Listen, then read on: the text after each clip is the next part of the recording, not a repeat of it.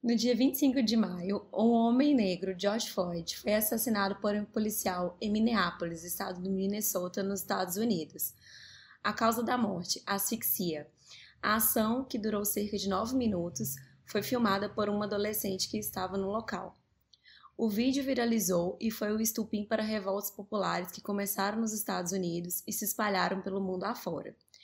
Enquanto isso, no Brasil, o governo Bolsonaro sinaliza a possibilidade de um autogolpe em meio à maior crise sanitária da história e é responsável por uma gestão catastrófica criticada no mundo inteiro. Falso isolamento social, a ausência de políticas públicas e o descaso com a classe trabalhadora e pessoas em situação de vulnerabilidade, além do genocídio da população negra e periférica através de ações policiais, levou os cidadãos a tomarem as ruas pelo fim do fascismo e do racismo. No episódio 5 do Muitas Podcast, vamos falar sobre revoltas populares de junho de 2020.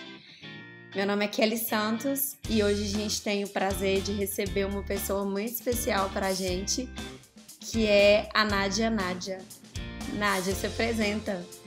É, eu sou a Nádia, eu sou advogada, é, tenho 29 anos, sou socioambientalista, é, militante do movimento negro e feminista. É isso, é um prazer estar aqui, gente. Depois desse currículo, gente, eu só vou falar que eu sou a Carol. Até parece. A gente, a, gente, a gente só fala o nome mesmo, amiga. É, não, só isso. Sou a Carol, é isso aí, bora lá. Não, vocês são maravilhosos. Então, Nádia, o que, que, você pode dizer para a gente, assim, tentar contextualizar um pouco desses, é, desses movimentos né, que estão acontecendo nos Estados Unidos? É, primeiro, assim, eu acho até... Eu acho que é importante contextualizar é, eu sei que a, a, a, gente fala muito sobre a perspectiva é, dos Estados Unidos com relação ao que aconteceu com o George Floyd, só que eu acho que uma das coisas que eu acho importante a gente pensar é de que os Estados Unidos, ele tem uma composição que é muito diferente da, da, da composição brasileira, né? É, nos Estados Unidos, apenas 13% da população é estadunidense é negra. E aí daí a gente já vê, para mim é uma discrepância. Sei que aqui no Brasil a gente fala, né, de 51% da população negra ser brasileira, é, brasileira ser negra. Mas para mim é uma discrepância muito maior. Às, vezes eu olho os Estados Unidos com uma discrepância às vezes maior. Por quê? Porque, porque ele só tem 13%. E aí, quando você vê é, um número, né, de qual a porcentagem, você vai ver assim de pessoas que estão presas ou de assassinadas nos Estados Unidos, é um número muito maior, eu não vou nem trazer os dados específicos sobre isso, porque eu não lembro, mas você vai ver que é um número muito maior de, de pessoas negras assassinadas por violência policial, é, ou de é, o, os Estados Unidos está entre os cinco, os cinco países é, que mais tem, é, que mais encarcera a juventude negra, né?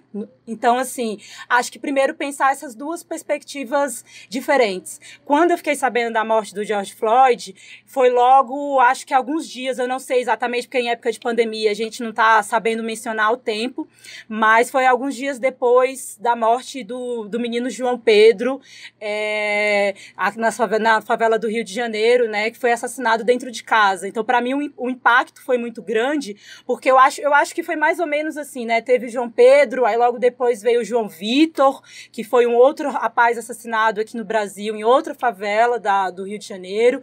É, e aí eu acho que veio o George Floyd, logo depois veio o Rodrigo. E depois, agora, mais recentemente, o Miguel, que não é no mesmo contexto de violência policial, mas é um menino negro, é a juventude negra sendo morta em suas várias perspectivas. Então, eu acho que o, nos Estados Unidos, eu acho que isso é o que. E é uma brutalidade que vem desde muito tempo, né? A gente vem e eu acho que o que o que aparenta o que aparenta para mim com relação à questão das manifestações é, nos Estados Unidos é uma perspectiva muito parecida do que vinha na década de 60, na década de 70 lá nos Estados Unidos, principalmente ali é, pela vem pela luta dos direitos civis, aí depois vem Martin Luther King, depois vem Malcolm X, quase tudo assim meio concomitante, mais um atrás do outro, né? E o Partido dos Panteras Negras que vem com a, com a Angela Davis, com o Hilp Newton, é, e aí você vê que mesmo com, com é, é, eles tendo tendo tido uma ascensão, né, ascensão de classe, assim, posso dizer, assim, dentro do sistema, desse sistema capitalista, né? São pessoas que muitas conseguiram, algumas, é, ter uma uma renda melhor, não toda a população negra estadunidense, mas é, se a gente for comparar a população negra estadunidense com a do Brasil, você vai ver que são realidades muito distintas. Lá eles têm uma classe média negra, é, no Brasil a gente não tem. Então são realidades que se assemelham muito, mas ao mesmo tempo são têm perspectivas muito diferentes, né? Apesar de que a violência, é, a, é, a violência policial, ela mata e extermina da mesma forma. Então, acho que contextualizando basicamente, assim, pelo menos para esse começo, seria isso. Sim. Em questão de, das manifestações aqui no Brasil, eu tenho uma dificuldade, vou abrir aqui meu coração, de entender é, quais as diferenças, assim, é, entre lá e aqui, porque aqui a gente teve uma manifestação forte em questão do fascismo também, né? Tem como explicar um pouquinho disso também, a respeito do nosso governo, é. como que está funcionando isso? Eu acho que uma das coisas que, querendo ou não, impactou impacta, impacta muito a, a população à esquerda brasileira nesse momento, é, não só a população negra, mas a esquerda, porque é, eu acho que é aquela coisa de que lá eles botaram fogo, né?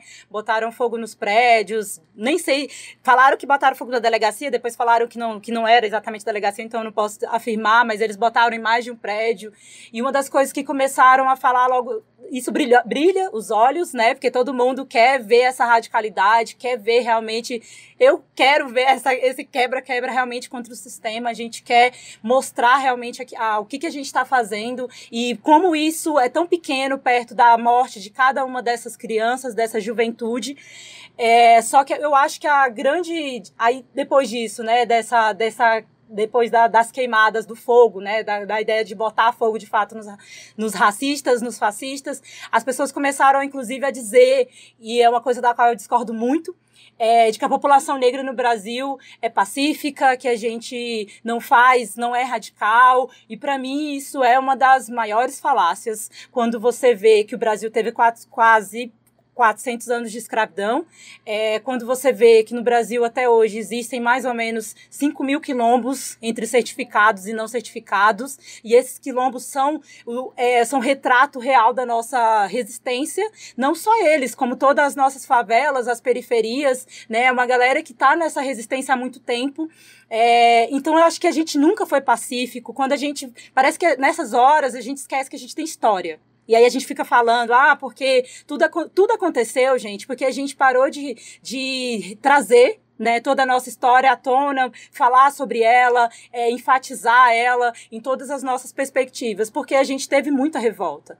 É, a gente teve a revolta dos malês, a gente teve a cabanagem, a gente teve aquela que agora eu não vou lembrar exatamente o nome, mas que era aquela dos marinheiros, vocês lembram qual era essa? Nossa. Eu quero João Cândido. Eu não vou lembrar exatamente. Também não vou lembrar, o nome. a professora de história tá decepcionada nesse momento, mas. Mas assim. É. É, a gente teve, a gente tem muitos que a gente fala, se a gente teve, a gente teve muitos heróis, né? Então acho que a primeira coisa parte daí, de que a gente não tinha e, e também acho que começou a ter essa pressão de que tivesse essa radicalidade, né? De que a gente trouxesse isso, que a gente fosse lá e quebrasse tudo, que a gente não fizesse essas manifestações num cunho tão pacífico. Só que a perspectiva do Brasil, inclusive, é muito diferente até por conta do que a gente vive agora que é a pandemia, que é um governo que é, a gente está sem ministro, ministro da saúde em um momento que a gente nunca viveu, que a história não vive há muitos, muitos e muitos séculos, e a gente está sem nenhum ministro, a gente está realmente num navio desgovernado. Então, eu acho que a, a perspectiva de lá é uma, né? A partir, claro, lá eles têm o Trump, mas eles lá também tiveram uma certa repressão. É, o Trump colocou ali a Força Nacional, é, tinha figuras do Exército junto com a Polícia Militar em algumas cidades americanas, mas eu acho que aqui, aqui é diferente, até porque o fascismo, esse genocídio que a população negra sofre, ela não é de agora. É, inclusive, é uma coisa que o movimento negro pontua muito, né?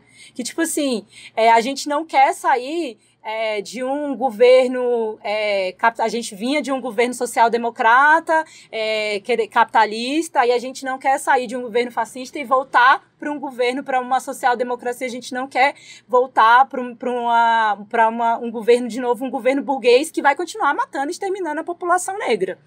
Então, acho que as perspectivas são um pouco diferentes, porque, sim, a gente é antifascista, a gente é antirracista.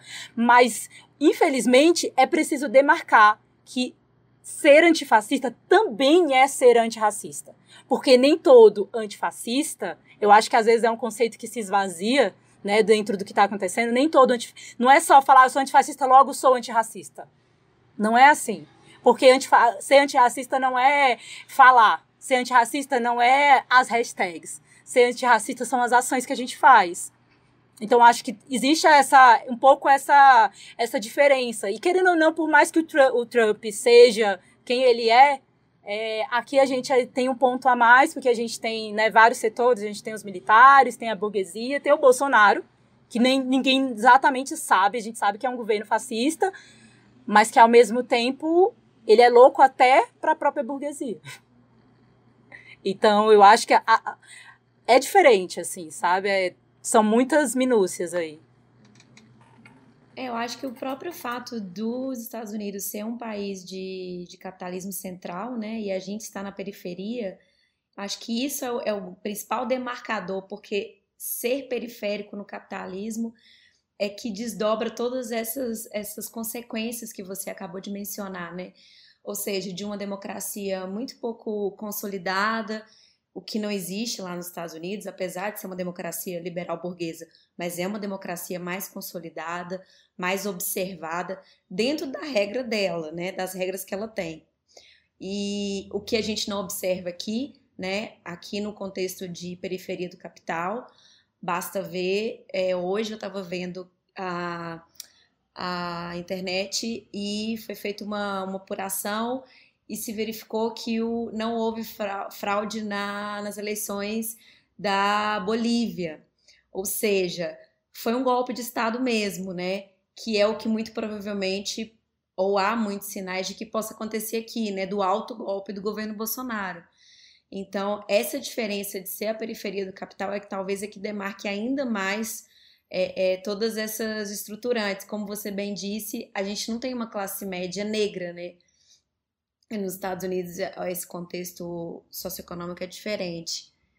Mas, Nádia, você estava falando de, dessa, dessa diferença da luta antirracista, antifascista e também agora a gente tratando do anticapitalismo, eu acho que a gente podia pontuar um pouquinho, né, o que que é, é o que que são esses conceitos, né, o que que significa ser antifascista, antirracista e anticapitalismo e anticapitalista e por que, que é importante pautar todas essas lutas concomitantemente, porque todas trazem, é, são, são a razão de tantas formas de opressão. É, eu acho que, assim, né, acho que é primeiro a gente começar conceituando o que, que é o fascismo, né? O que, que são o fascismo nos tempos atuais, principalmente, né? Porque é, o antifascismo ele tem muito a ver com essa coisa que você falou, com a questão do autogolpe, com você fechar o Congresso Nacional, restringir direitos, é, você restringir os direitos dos trabalhadores, você, é, você acabar, por exemplo, com sindicatos, com as associações e com toda a capacidade da população é, se auto-organizar, né? De alguma forma, da sociedade civil é, se organizar de alguma forma. E a gente vive no Brasil, a gente viveu um período, é, a gente viveu poucos períodos democráticos, de fato. A gente viveu mais tempo em períodos de golpes militares que não necessariamente é, são fascistas, né? Porque o fascismo tem toda a questão da xenofobia, da homofobia, do racismo, da misoginia, do militarismo, da repressão aos movimentos sociais. Então, assim, a gente não. A negação do outro. A, né? negação, a negação do outro em todos, que é o que o governo Bolsonaro. É, é, eu, eu não gosto quando as pessoas ficam surpresas com alguma coisa do, do Bolsonaro. Surpresa com qualquer coisa. Porque ele sempre falou disso desde o começo. Né? Quando a gente fala da luta, da luta racial, ele vinha falar, ah, porque os quilombos, não sei o quê, pesa, um negro não pesa, não, pesa não sei quantos arrobas, não sei o quê, sabe? A, a, forma como ele trata as mulheres, a forma como ele tra trata a LGBTQI, a forma como ele fala, isso sempre foi muito escancarado. O que eu acho que a gente não tinha muito observado com relação a isso era se ele ia de fato concretizar isso ou se era só um candidato meio louco, meio maluco. Apesar de que quando foi, veio a eleição dele, logo todo no outro dia seguinte todo mundo já tinha é, certeza, né, de que se tratava de um governo que tinha a gente não pode, não pode, não poderia chamar de um governo fascista, mas era um governo que tinha traços, muitos traços fascistas. É, a gente viveu poucos períodos democráticos no Brasil. A gente viveu um período de. Eu, particularmente, que tenho 29 anos, vivi praticamente a minha vida toda dentro de uma social-democracia, é, uma democracia burguesa, que ela é limitada, né? Então, assim, tudo, você vê isso em todos os aspectos. Você vê, ah, que ne negros, a gente saiu do ponto, por exemplo, a gente conseguiu atingir outros patamares? Um pouco. Alguns de nós conseguiu sair da base da base da pirâmide para ir para o meio da pirâmide, por exemplo, né? Algumas pessoas conseguiram chegar numa classe média, mais ou menos ali, mas não se formou no Brasil nenhuma classe média negra nem nada. Então a gente viveu esse período de uma democracia que a gente conseguiu algumas políticas públicas que, na verdade, no primeiro momento que a gente tem um governo é, declaradamente fascista, desde o primeiro dia do governo Bolsonaro, a primeira coisa que ele fez foi começar a retirada de direitos. Né? Então, assim, são, são políticas públicas que, na primeira oportunidade, elas são desfaceladas, porque não se mexe na raiz do problema, não se tem uma radicalidade. Então, Aí agora a gente sai de, né, a gente é, teve todo esse período de uma social-democracia, entra no, tem um golpe que, que eu considero que realmente foi um golpe ali a partir de, de no governo Dilma, e aí a gente entra nesse governo que tinha esses traços, mas que hoje eu particularmente realmente considero que é um governo fascista.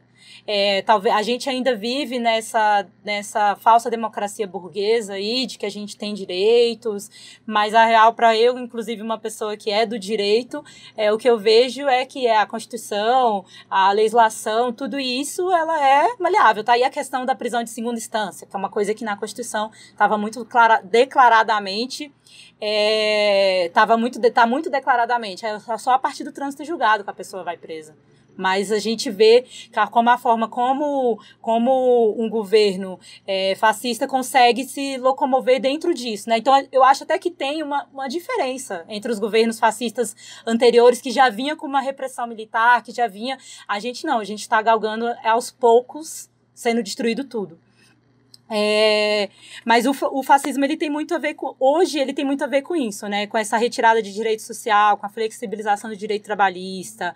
É, no Brasil a gente teve reforma da previdência, a gente teve enfraquecimento dos, dos sindicatos logo nos primeiros nos primeiros meses do governo, desmantelamento do Ministério da Agricultura, da, da, é, da agricultura não, do meio ambiente, da cultura.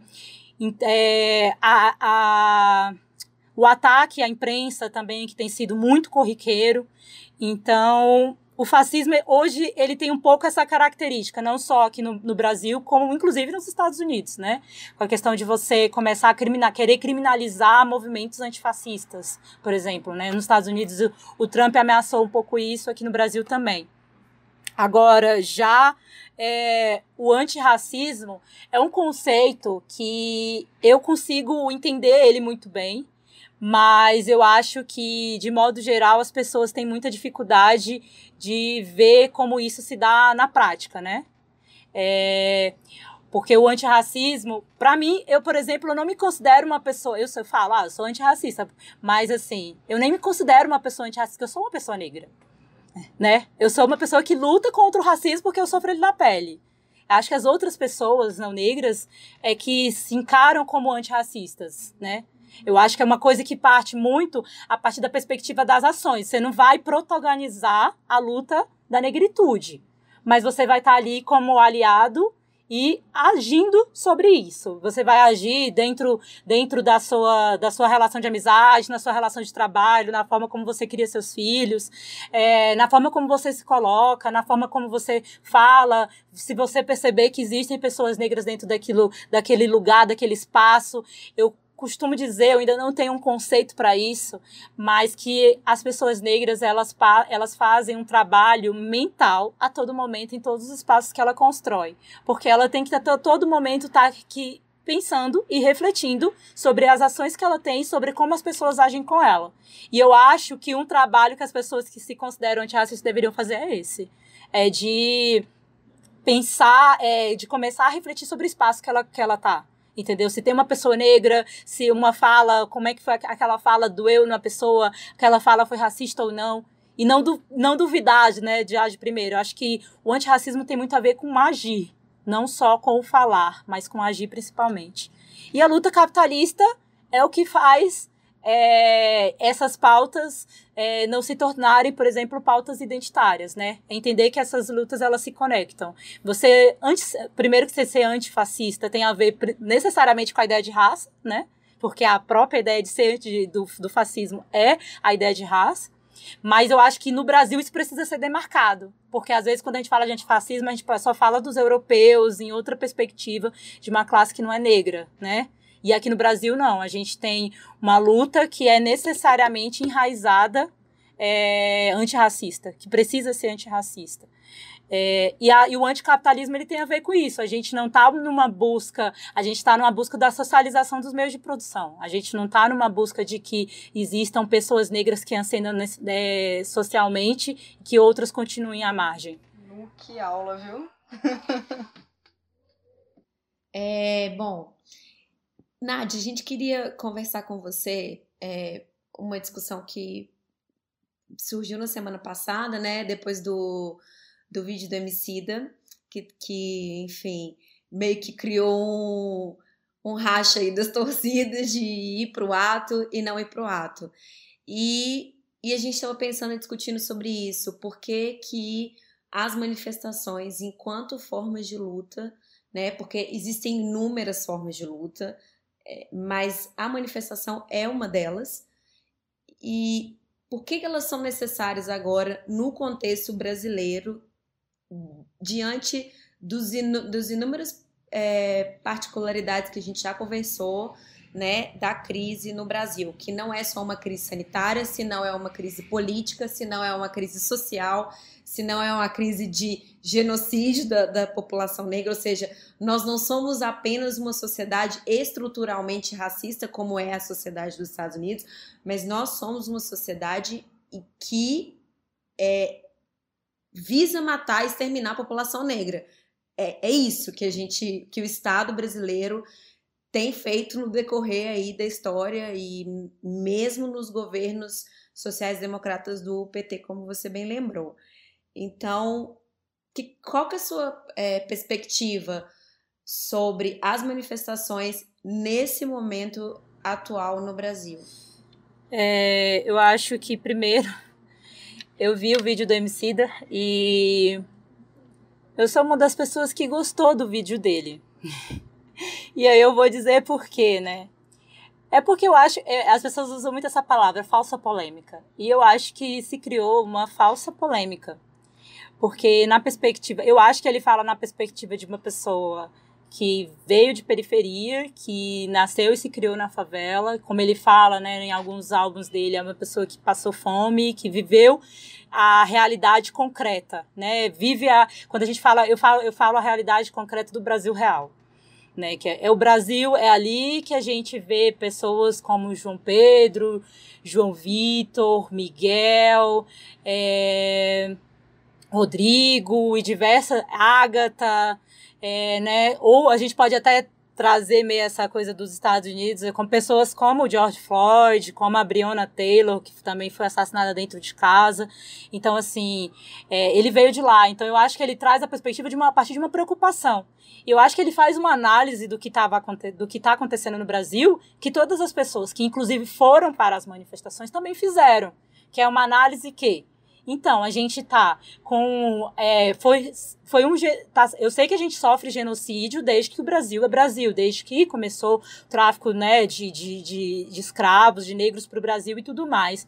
Só que a gente teve mortes, assassinatos da juventude praticamente a cada dia. Foi um dia no outro dia e um período onde se dizia, onde se diz que para que não aumente é, o número de casos de covid de uma maneira assustadora, de uma forma que não é, que os, que os hospitais, que a saúde, que os hospitais consigam dar conta, as pessoas têm que estar em isolamento social. Então, você ter esses assassinatos um atrás do outro mostra que esse isolamento está servindo para continuar exterminando a população negra para além dos casos de Covid, ou seja, isso já foi saiu também pelo Ministério da Saúde, de que apesar, ó, foi assim, o, é, o começo da pandemia no Brasil se deu pelas pessoas que estavam fora do Brasil ou seja, pessoas que, que estavam fora, vieram pro, voltaram para o Brasil, estavam com Covid. Essas pessoas se internaram, essas pessoas não eram negras, eram de classe, sei lá, classe média, pessoas que tinham condições financeiras um pouco mais abastadas, mas essas pessoas se recuperaram, grande parte delas. Você vê que. E aí, quando você vê a primeira morte, eu não sei exatamente, mas eu só não me lembro, uma das, uma das primeiras mortes, não vou dizer que foi a primeira, mas uma das primeiras mortes, foi da empregada doméstica que pega a, a Covid da patroa, né? Em Feira de Santana, numa cidade onde eu tenho família, na Bahia, a patroa voltou, passou para a empregada, que passou para a sua mãe idosa, que, se eu não me engano, por sua vez faleceu. É, então é isso. Então é, é a, a patroa se recuperou e ela pegou Covid e morreu. Então, assim, e é a mesma. E eu acho que essa, essa coisa com relação aos Estados Unidos é muito parecida, porque nos Estados Unidos também é a mesma coisa, né? Tipo, apesar de ser a população é, branca que ado, tá bem adoecendo e tudo, ela vem se recuperando. E quem tá morrendo, as taxas de mortalidade, tanto lá do Covid quanto aqui no Brasil, são é da população negra, da, é da população periférica. É, então eu, eu consigo concordar com a análise que ele faz dos riscos, é, dos riscos que ele faz com relação à questão da contaminação, da, do aumento ali da, da curva, né, e tal. É, consigo concordar, não é que eu concorde, na verdade, eu não concordo quando ele fala muito sobre a perspectiva do, do fechamento de regime, porque a gente já vem caminhando para isso há muito tempo, independente de ir na manifestação ou não, isso, isso vai acontecer. Mas eu acho que a gente tem que lembrar que ali ele está falando com a população de modo geral e ele é um músico. Ele não é uma pessoa, um ator dentro da, da, da esquerda brasileira que, que vem ali organizadamente, etc., fazendo esses debates. A gente não está no nosso ciclo. Então, ele está fazendo uma análise de conjuntura na perspectiva dele. Mas eu acho interessante o que ele fala, ele traz à tona uma coisa que, para a maioria da população, não está perceptível. Isso não está sendo falado. Tá sendo falado pra gente que tá na bolha, mas para ele, para essa galera não, o que é o fechamento de um regime. Isso não tá, da, isso não tá dado para a população, isso não tá claro. Você conversa com as pessoas fora da bolha ali da esquerda, de modo geral, isso não tá dado para elas. Então, o fato dele ter falado isso abertamente para mim, as pessoas tinham que falar: "Caraca, que foda, ele falou isso" sabe? Finalmente, uma coisa que a gente está falando aqui internamente entre a gente, tem alguém que está lá para fora comunicando isso, que isso vai, pode acontecer ou vai acontecer. Talvez não tenha sido a melhor análise do melhor, do melhor tempo, mas foi uma análise válida. Então eu consegui enxergar, enxergar isso, entendeu? Então, assim, é, ir ou não para as manifestações eu acho que depende. Eu acho que não existe a resposta certa, sabe? Ah, ir pra, eu acho que ir para manifestação é importante. Quem puder se, movi se mobilizar, porque a gente está num período. É, é isso, a gente está com. A, se a gente está com alta é, de, de curva, se está morrendo mais de 30, já morreram mais de 30 mil, dizem né, as estatísticas aí que vão ter mais de 30 mil mortes só no estado de São Paulo e que os casos estão sendo subnotificados, tem três vezes mais do que do que está sendo falado. É, a gente está num período onde é, os dados do Covid estão sendo ocultados, né? O governo jogando de 7 horas da noite para 10 horas da noite para que não tenha acesso aos dados, não tenha acesso a, a quantas pessoas estão morrendo, quantas pessoas estão se recuperando, etc, etc e tal. Então a gente e fora depois daquela daquela daquela reunião ministerial que você vê ali o, o ministro da educação lá falando ser contra indígena, não sei o que, que tem é tudo um povo só com essa ação, essa forma integralista. Então a gente vê que tem todos os traços mesmo de um, de um governo fascista, né? É, então existe motivo para estar tá na rua, mas ao mesmo tempo é, existe também os motivos para não estar na rua. Porque tem muitas pessoas que estão, ou são pessoas de risco, ou são pessoas que estão em situação de risco. E existe também o medo da população negra que já está morrendo aos montes dentro das favelas e das periferias de ir para a rua e sofrer, por exemplo, uma grande repressão, é, sei lá, ser preso. A gente, isso é, uma, é um debate que precisa ser feito. Nas manifestações de 2013, que eu não acho que tem nada a ver com as manifestações de hoje, se falou muito sobre isso. Para mim não tem nada a ver, são duas, são duas realidades diferentes, conjunturas diferentes mas na manifestação de 2013, que era um governo é, de esquerda ali, democracia liberal, etc., é, a gente vê que quem foi que ficou preso, sabe? Eu acho que essas são. Eu, claro, a gente sabe que as pessoas têm que estar lá, vão estar dispostas, isso pode acontecer, a depender de como se dão as manifestações. Mas são essas pessoas que, que, se, que se lascam mais, vamos dizer assim, né? Então, assim, e, e é uma coisa que, que ele traz, e é uma coisa que é válida. É uma coisa que é válida. Eu acho que a, que a esquerda precisa também começar a pensar nisso. Entendeu? Quem, vão, quem vai defender essas pessoas quando elas estiverem presas injustamente? Quem, quem defende Rafael Braga, né? De passar, passar um dia na cadeia é foda, mas vai passar um ano. Né? Então, assim, eu acho também que existe. É, é válido estar tá na rua, e eu entendo também quem não pode estar. Tá. Mas eu acho que é isso. Eu acho que são duas coisas que se são, co são coisas que convergem, porque a realidade ela é muito dura, a realidade tem muitas especificidades. Então não existe uma resposta simplista e fácil, sabe? É, eu, eu penso que, assim, é, eu vi uma análise muito interessante sobre, sobre esse, esse vídeo do Emicida que dizia assim, olha, você branco, classe média alta, que tem todo o acesso a aos cuidados sanitários básicos, que não está passando fome, que não mora com grupo de risco, que não é grupo de risco, você não tem que pensar se você vai ou não vai para a rua, você tem que ir.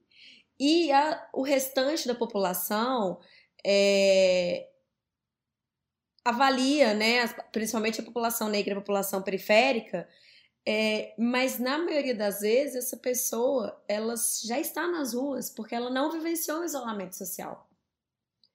Então, na verdade, quem pauta vamos ou não vamos para as ruas são pessoas brancas, são pessoas de classe média, e eu até é, fiz uma postagem sobre isso. Num país onde direito básico é considerado privilégio, são pessoas que são privilegiadas sim.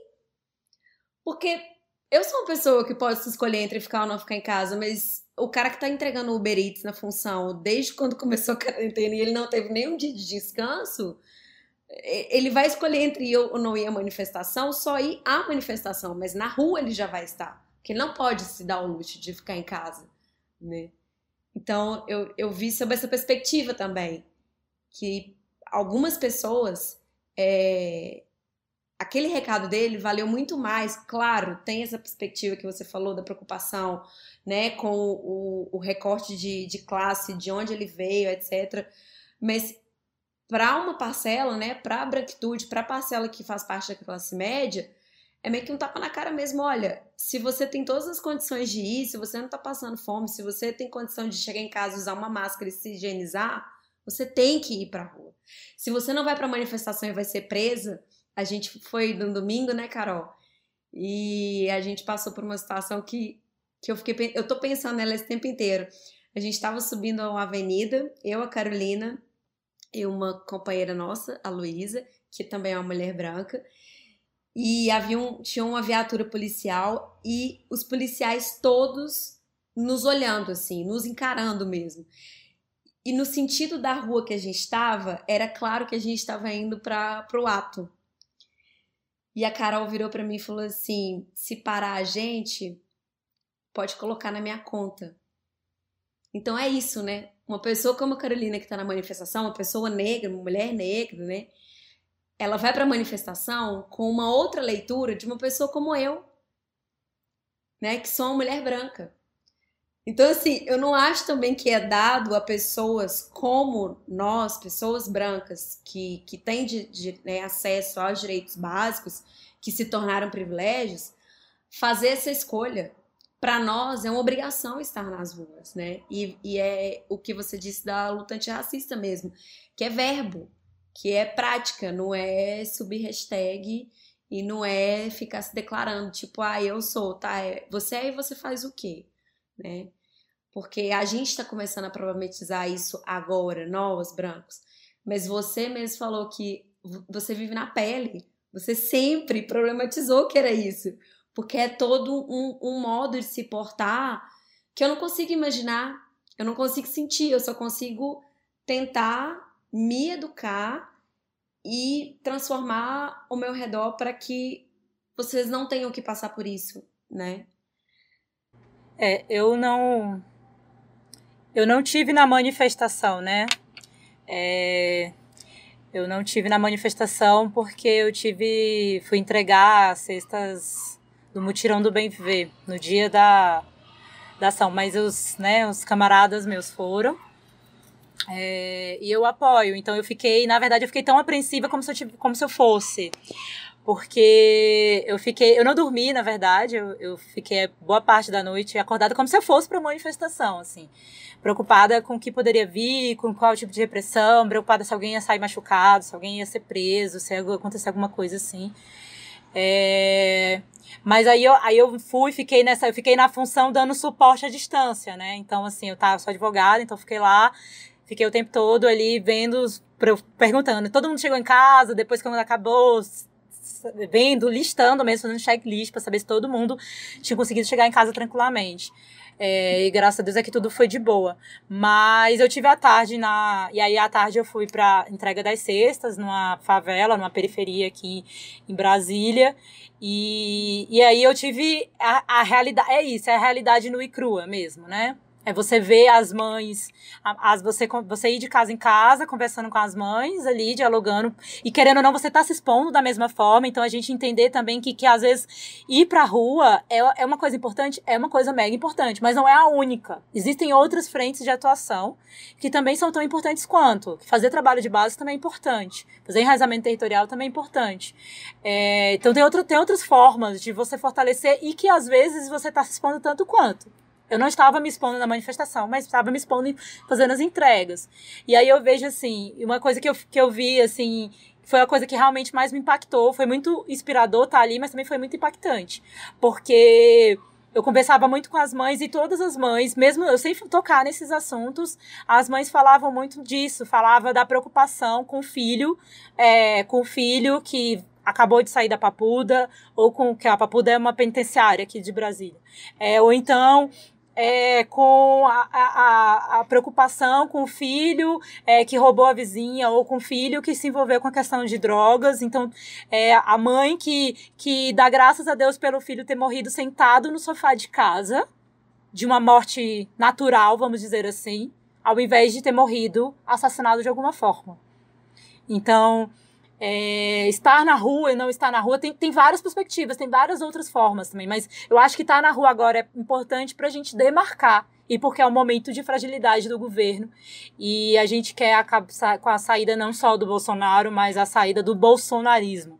Então, eu acho que é importante demarcar e quem não pode estar na rua tem que fortalecer de alguma forma a distância. Seja compartilhando, seja subindo. Hashtags nesse momento é importante, por mais que nem sempre né, subir alguma coisa para que mais pessoas tenham acesso àquela informação. Ou então, quando você vê um vídeo de alguma coisa que você acha muito absurda, você repostar para que mais pessoas vejam que aquilo está acontecendo.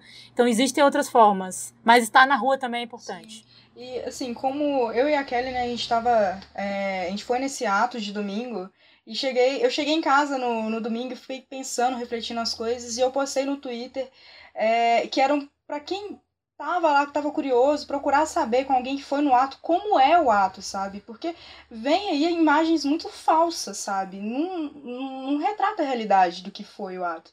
E aí foi até interessante que algumas pessoas me chamaram assim, e eu continuo com essa ideia, gente, conversa com quem foi na manifestação, porque normalmente essa pessoa vai te explicar o que, que é a manifestação, sabe?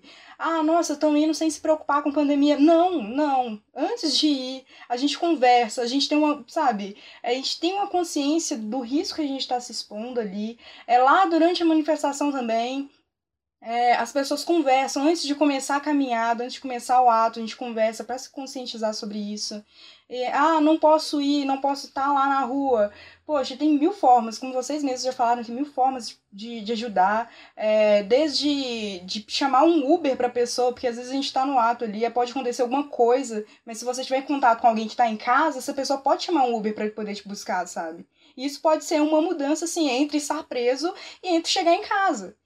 Então, assim, tem, muitas formas de ajudar e eu acho que não é só, ah, vou ficar em casa e tá tudo bem.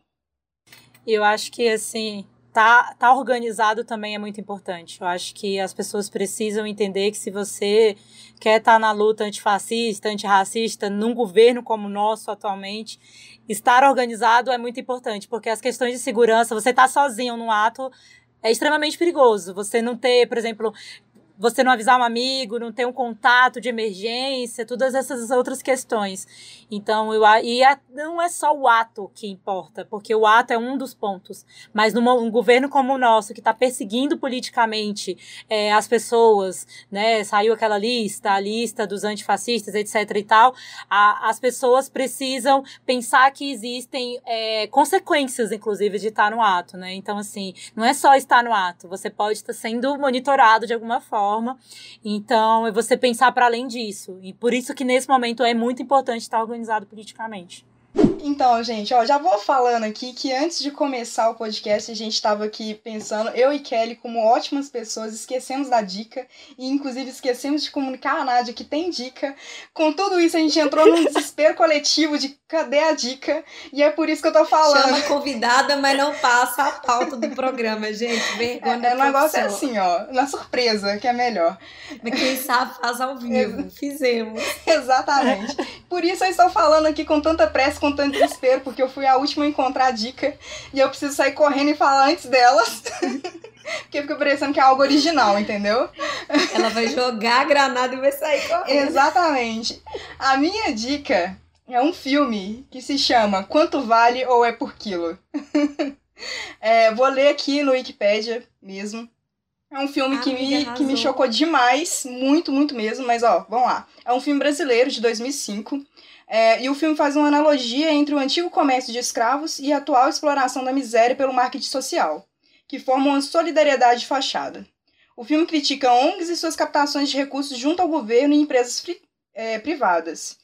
Então, gente, sério mesmo, é um filmaço. Quem, quem assistir aí depois me fala, me chama, se me conhece, e se não me conhece, me chama no Instagram, porque é um filme impactante. É isso. Agora é vocês, se virem aí, boa sorte. Nádia, só a dica. A Nádia tem várias dicas, gente. Não me dividiu Hoje uma tom... e não me dividiu Hoje ela tomou meu lugar. Eu só, eu só posso não, falar pode uma, falar. Né? Não, pode falar quanto você quiser. Ah, então eu tenho duas. É, eu acho que na perspectiva, pensando não só Estados Unidos, mas pensando aqui no Brasil, nas manifestações, é, e numa luta de negritude que seja revolucionária, é, que ataque a raiz do problema, né? É, eu penso no, no documentário que é Os Panteras Negras, Vanguarda da Revolução. Acho que esse documentário ele é muito importante para os momentos atuais, principalmente porque a gente está falando de anticapitalismo, né? E a gente está falando sobre, como a, a Kelly falou aí também, sobre é, as periferias do sistema, né? Eu acho que essa, essa união também entre a perspectiva de é, negros, brancos, pobres, latinos, né? Que tanto acontece hoje ainda nos Estados Unidos, porque os latinos também sofrem muita violência policial, mas aqui no, é, aqui no Brasil também acho que precisa começar a pensar essa perspectiva do que, que é uma luta antirracista nessa perspectiva. E eu também indico os livros do Franz Fanon, é, tanto os Peles Negras, Máscaras Brancas, quanto os Condenados da Terra, porque eu acho que, para mim, foi o que foi um divisor de água do que, que seria uma luta de negritude que é liberal para uma luta de negritude que seja é, que seja classista, né? Pensando não só de como é como a gente pode dialogar com o outro na perspectiva de inclusão e não da exclusão é, do outro, né? Então, como você consegue dialogar com as pessoas não negras ah, e também com a questão da violência revolucionária, já que a gente está falando de ser ou não pacífico. É isso. Gente, a minha dica que eu pensei de última hora também foi o documentário baseado em histórias reais, é, em uma história real, na verdade, que é o Olhos que Condenam, que está na Netflix, que é sobre cinco é, adolescentes nos Estados Unidos que foram injustamente presos, acusados e condenados, cumpriram pena por um estupro de uma mulher branca e é muito comovente.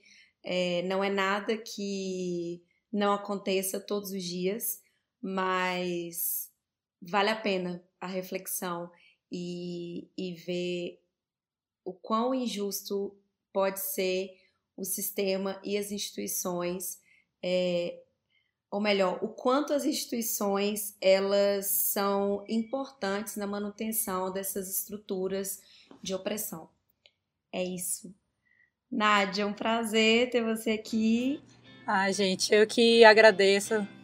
Eu que agradeço o convite. Eu adoro falar sobre essas coisas, então, não só sobre essas, mas sobre outras, então me chamem de novo. Foi ótimo. Essa, essa galera de Minas é maravilhosa. Eu queria ter visto vocês esse ano, mas ainda não deu.